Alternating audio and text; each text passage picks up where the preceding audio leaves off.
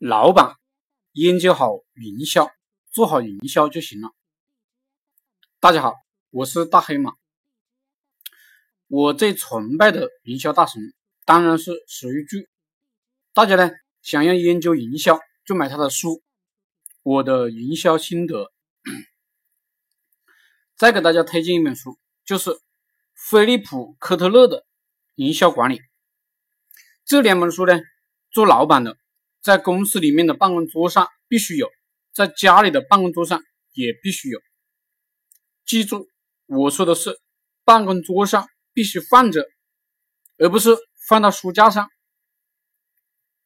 我有很多书，有些呢不太重要的书籍呢，我是放在书架上的，有些甚至一年都不会翻一翻。但是这两本营销的书籍是每天必须看的。公司的功能。就是营销加创新，从某种角度上讲，公司的创新也是为了搞营销。所以，营销呢是老板的所有任务。很多人说产品很重要，我想说的是，产品只是营销的一部分。罗永浩说他的产品很好，但是呢，他的渠道没有做好。渠道没有做好的原因是。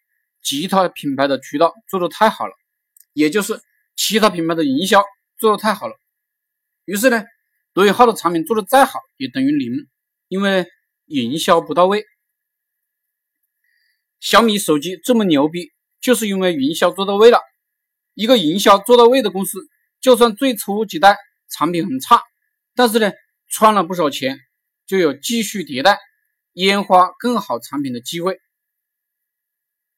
如果一个公司的营销搞不好，前面两代产品都变成了库存，不仅仅打击公司的自信心，也没有办法回流资金，公司的倒闭呢，就在所难免了。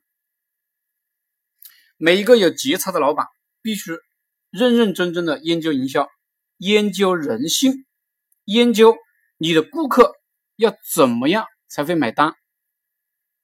营销这一关过不了，研究生产。财务、企业成本都是徒能之序，意思就是你有那些本事也用不上，因为你的公司要倒闭了。